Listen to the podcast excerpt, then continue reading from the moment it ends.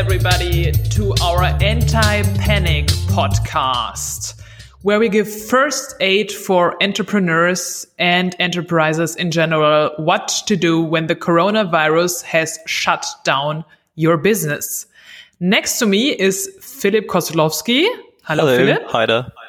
Hello, I'm hearing you. Very, very happy that you All right. join me right now from NetGuru from Poland. Yes, that's So correct. we will we will first talk about uh, what is NetGuru doing, Mm-hmm. how is also the situation in Poland, and then I hope that you will give us advice how to implement smart working and what it means to get agile in times of crisis.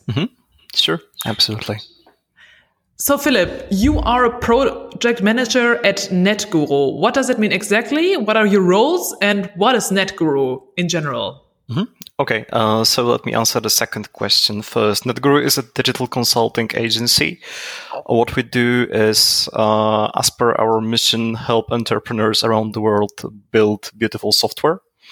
And we do so from the very scratch, from the very idea to the end of the implementation. Uh, we help them uh, turn their ideas into code, into products, and hit the market, and uh, gain people who whose life can be made better using their products, their ideas. Uh, as a project manager, I'm uh, overseeing teams or more assisting teams to carry out this exact mission. Uh, I'm doing everything I can to make sure that both uh, our developers or designers and the clients are uh, happy in the projects, but are also working in the most efficient way uh, possible and are bringing as much value as they can. Okay, so basically, what I understood is that at NetGuru, uh, anything I want to have in a digital form, I can just hand it in and you digitalize it for me. Uh, we focus on web and mobile apps. Uh, so this would be mostly what you can do with us, but we also do, for example, machine learning, uh, user experience, uh, product design sprints. So uh, yeah, we can pretty much help you carry out your vision, uh, whatever that is. Okay. Okay, so any vision you have, just contact Philip and he'll will have a look. Yeah, well, I'll redirect you to the right people because I don't do that, but sure, absolutely. Philip, tell us a little bit. How is the situation in Poland right now with the coronavirus? Has everything been shut down or is everything normal?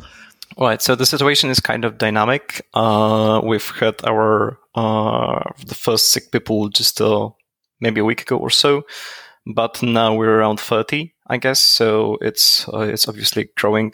Uh, growing fast. We're a bit behind the curve when you compare us to countries such as uh, Italy or Spain.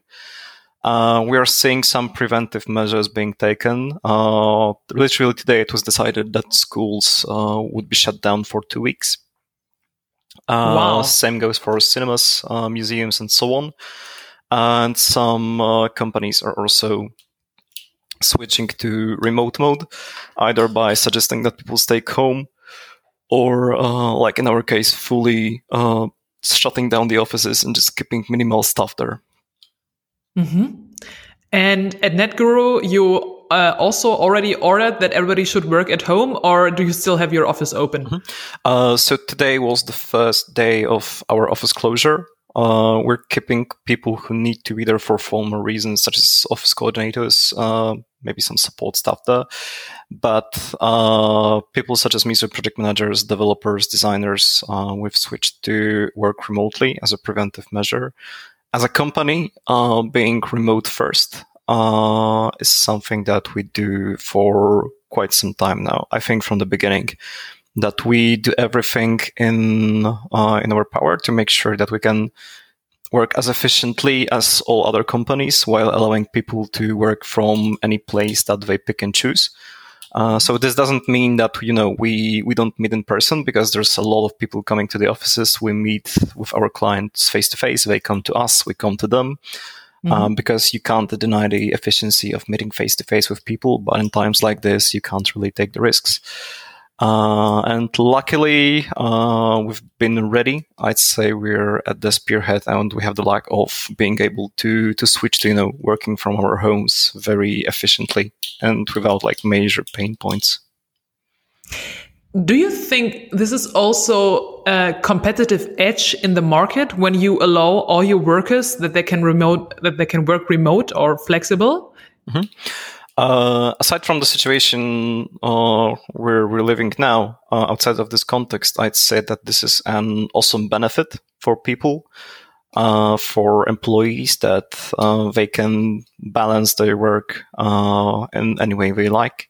Because you know, if you can choose the place, I don't know. I can, for example, take the decision of going to the office or working from home every morning, or you can go on a vacation and work from a place uh, where you wouldn't normally be, be able to go because you wouldn't have as much vacation time and work from there. Uh, we trust people to do their best and to work efficiently from wherever they are. And I think they really appreciate it. And is it already very much implemented uh, the concept of smart working in Poland, mm-hmm. or are uh, or is it more traditionally that everybody has an office and uh, goes there nine to 5 mm-hmm. What's your subjective uh, um, uh, approach? I would say that there's a lot of there's a lot of differences and there's a huge variance. Obviously, it depends on the industry. Uh, not all industries uh, can have that uh, those possibilities that IT has. Um, because you know we have the right tools, we don't have uh, like any formal limitations that say some uh, state organs have because they need you know, documentation on paper and such, which pretty much hinders your ability of going uh, remote. I'd say in IT it's pretty much widespread. Uh, but aside from the technical limitations, there's also, uh, I'd say some companies don't have the culture that we have and they have some uh, trust issues which limit how much you can work remotely because people don't trust their employees to, to work efficiently and focus on work uh, you know, if we're not under supervision. So I would say uh, it's mostly treated as a privilege that you can use in a limited way uh, a few times, say a month. For us, there's uh, there's no limit as long as you remain efficient. It's up to you from where you work and how you do mm-hmm. so. And the trust issue is not a problem at, at your office. Everybody works regardless where he or she is. Yes, absolutely. Uh, especially given so that, you know, uh, aside from the fact that you can work from home, we also have various offices. So I could have a team uh, of five people working from five different cities. For me, it doesn't make a difference if they go to the office or not. Uh, I don't have the possibility of, you know, physically controlling them coming to their desk, saying if they're focusing on work. Uh, and it turns out if you trust people to, to do the good job and you give them right tools, uh, most of them will just be motivated to do so. Um, because people are driven um, by, you know, to, to deliver value, to show the good results of their work, to try and have as much impact as possible. Mm-hmm. Speaking of remote work, closely connected to remote work and being in flexible teams is the term agile. Mm-hmm. Could you explain for our listeners again what agile exactly means and how are you implementing it in pro in projects? All right. Uh, well, that's a that's a tough question, I'd say. Uh, Agile is a methodology of running projects that's been in software development, well, mostly in software development for, uh, I think it's, we can easily say it's a few decades now. Uh, it puts people above processes. Uh, it's all about pragmaticism, uh, empiric approach of uh, approaching your problems and trying to solve them and learning from your successes and failures. Uh, so it's about empowering people to make decisions to choose the right uh, tools for the job instead of imposing ready-made procedures and telling them to just fit uh, into those. So basically, in comparison with a traditional project management, it means uh, go out there, try what do you think is the right thing, and then fail or succeed, and then do it again very fast without having mm-hmm. a plan? Uh, I wouldn't agree with the part where you don't have a plan because there always is a plan. Uh, similarly, you don't have to rediscover the wheel every time you do something. In Agile, there's a framework. There's frameworks like Scrum being the uh, the most well-known one, um, but also I'd say there's a huge Agile community which is all about exchanging experiences and good practices. Uh, so you can really learn from others people experiences and you know just build upon those. Uh, if, on one hand, you don't have to implement those procedures like you would normally do, but on the other hand, you're free to you know leverage other people's experiences, uh, use any methods that they've come up with, and then just see if they function well for you and adjust them uh, as you go.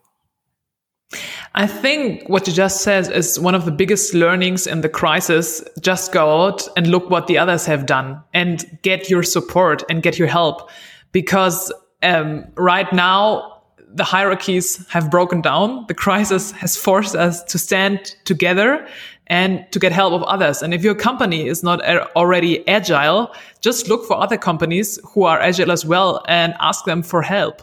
And I think this is right now the right time where everybody, every, everybody will give you help because we are all in this boat together. Mm-hmm. Yeah, I really hope so. I hope that uh, with all the bad that comes with this crisis, we will be able to also uh, use it as a motivation to kickstart like change in our mindset regarding how we work and how we organize ourselves. Mm-hmm. So basically, agile means it is for the ones uh, who dare. You have a stretch- strategy. You don't have a fixed plan. You have to fulfill and you just go out and follow the strategy. And if the strategy uh, fails at some point, you just adapt it. Mm-hmm. But you're still in a continuous, conti- in a process continuously. Yeah, yeah, yeah, absolutely. It's it's an iterative approach. I think the major difference uh, here is that in agile, you're not afraid to admit that something you're doing is not working, even if you assume it's going to be working all right. Uh, it's about not being afraid to, you know, just tell people that, hey, I don't think we're we're headed in the right direction. Let's revisit what we're doing. So. Right. And now in the coronavirus crisis, I think we are all afraid to admit that our uh, strategies are not working because we're not making sales anymore. So now it's the right time to, you know, crumble up again and, and get agile again and try to turn around and think of different models, mm-hmm. how you can earn money.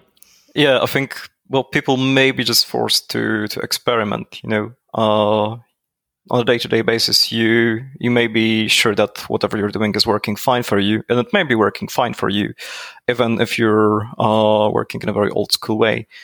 But I think situations like this really force you to to adapt and do so fast to you know uh, just do a damage control. Mm-hmm, mm-hmm. So go out and experiment a little. Philip, can you help us?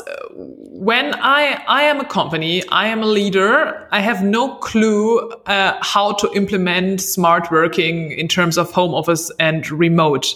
What are the basic technical steps I have to do to set up such a flexible work as you just uh, told us uh, exists at NetGuru? Mm-hmm. Uh, all right. So uh, I'd say that the first step for you as a leader would not be technical. It would be a mindset shift. Uh, what I've said is that you gotta start trusting people that mm-hmm. they will try their best to to do the right work, to do you know whatever it's expected from them, but whatever they want to accomplish. So uh, making them empowered. But remote work or smart work, like you refer to it, um, I'd say it's also an incredibly demanding setup. Uh, technically, there's a lot of small details that are like a make or break of an of a remote team. Um, so having really good, efficient communication is a must. I would say. Mm-hmm. So you're probably going to need a few tools, uh, the basics. I maybe let me let me start from what it looks like in NetGuru. I'm not sure uh, saying it's the only way to go. This is the way I know. Uh, so for us, the the center of communication would be Slack, or you could use any other like a real time communication. Uh, I would say that emails for mass communication between people where there's a lot of messages b- bouncing around uh, doesn't really scale well. Just uh, explain us Slack, social collaboration tool. Uh, Just give a short definition. Yeah, yeah. Uh, it's it's like a communication uh, app. If you've used, uh, uh, for example, Skype or any other like chat-based app, so Slack is organized around channels. So imagine that you know all the team, any team in your company would have a would have a channel dedicated to it. You could have like a company-based channel or whatever your organization is uh, or however you split work, uh, you could adjust the the organization there. And I'd say for us, this is the basis for uh, all kinds of communication, the professional one, but also for any kind of communication related to hobbies, to you know, uh, social interests that people in the company might have. Mm-hmm. So it's basically the kitchen corner and the headquarter office on one software. Yeah, yeah, I'd say so. Uh, maybe a little caveat here. I'd say that when working remotely, we don't uh, we gotta f- remember that people also want to have that social aspect because it's really important for team building. So uh, accepting the fact that people will dedicate some part of their time to just chat to people, have a small talk, uh, it's really helpful when it comes to building their motivation. You know, because let's be honest, the same thing would happen by the water cooler or, I don't know, the uh, coffee maker in the office. And there's nothing bad about that. Uh, so we've got the Slack covered. Uh, so that's like a basis of communication for us. Uh, but I'd say something that you quickly discover with remote work is that written communication is not always effective and it's not really all the time efficient. Um, when you're in the office and you have a more, more complex problem, you would probably go to somebody's desk to discuss it if you have the possibility. Uh, same thing goes for remote work. If I want to discuss something, if I need some fast responses or I need to brainstorm something, I'll most likely jump onto a call with somebody. You know, because discussing something can take two minutes on a call, or you can just ping pong the messages for yeah. quite some time in in writing. Can we talk calls? Because t- calls are also complex i'd say. So what to do there? Or do you want to discuss some other topic Ah, no, yeah. For me, it basically, it all gathers around the question, how can I efficiently move my communication mm-hmm. to digital communication when the coronavirus breaks out right. and my employees have to stay at home? Mm-hmm. Uh, I would say because you know, it's, uh, it's hard to have like a one size for all recipe here. I'd say first thing is identify what kind of communication you have going on. Do you have a lot of people who are working in teams or people who are working separately? Uh, and consult them, uh, have a brainstorm of what are their needs, what problems they're facing. I would say, like we're going back to agile, to empowering people a bit, to listening to their feedback and trying to solve their problems, not being stuck in any pre-existing solutions that you may think work, but don't really have to. Mm-hmm. We don't have a recipe for the crisis. We don't have a recipe for disruption. Now we have to start from the scratch, new. Mm-hmm. Yeah, I mean, for most companies, let's be honest. Even if you work in the office, you have some basis laid out for uh, for remote work because you will have uh, part of your work digitized in one way or another. You will have emails at least as a form of communication. So this is a basis you will be building upon. Mm-hmm. So you're not advising everybody to use Slack, but also to mm-hmm. use any other social uh, cor- I would say I would say give it give it a try. You can give even numerous uh, tools a try. Stick with whatever is working for you, whatever your requirements are. Mm-hmm. Slack is a I'd say it's a benchmark for communication apps like this. Uh, for me, it's the most uh, instant example that comes to mind. Mm-hmm. So basically, when you are already working with um, Atlassian software, you can use Slack. But when you're, for example, working with Microsoft Word, the uh, um, the addition to it is Microsoft Teams, which is also something like Slack, but a social collaboration. Or if you work with uh, G Suite, uh, you can use Google Hangouts or something like that. So basically, this is just an example, right? If yeah, you, absolutely. Yeah. About you know, let's let's not get stuck on tools. It's all about solving problems. Mm-hmm. So yeah, I don't say it's not about using Slack. It's about allowing people to communicate. Mm-hmm. And so basically, also your advice would be just use the communication tool which is in front of you right now without sure sure like I, I, imagine if you have uh, if you have some low tech people in the company uh, just go with whatever tool feels intuitive i imagine skype is uh, is really used by people in their private lives so maybe just going with skype would be mm-hmm. would have the least barrier of entry if that works for you that's fine just iterate as you go and try to use these tools as efficiently as you can Okay. And this also brings us back to agile, like just go out and start experimenting, right? Sure. Absolutely. And uh, yeah, go with the flow of the disruption. Thank you very much, Philip. All right. Thanks. It was a pleasure. And just one last thing, you're looking for agile project manage- managers, right? Uh, that is correct. As a team, we're still expanding. We're looking for project managers, but not only. To join NetGuru, you can uh, visit netguru.com slash career and you can see our current offers there. Okay, so if you, when while you were listening to me and Philip, and you thought about, wow, agile, I want to become agile, and I also want to help other companies to become agile, just contact Philip. I put it in the show notes. And thank you very much, Philip, for All being right. with us today yes. again. In our, thank you. Bye.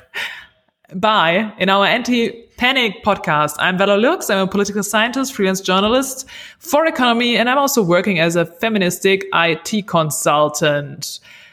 And I hope next time you're also with us.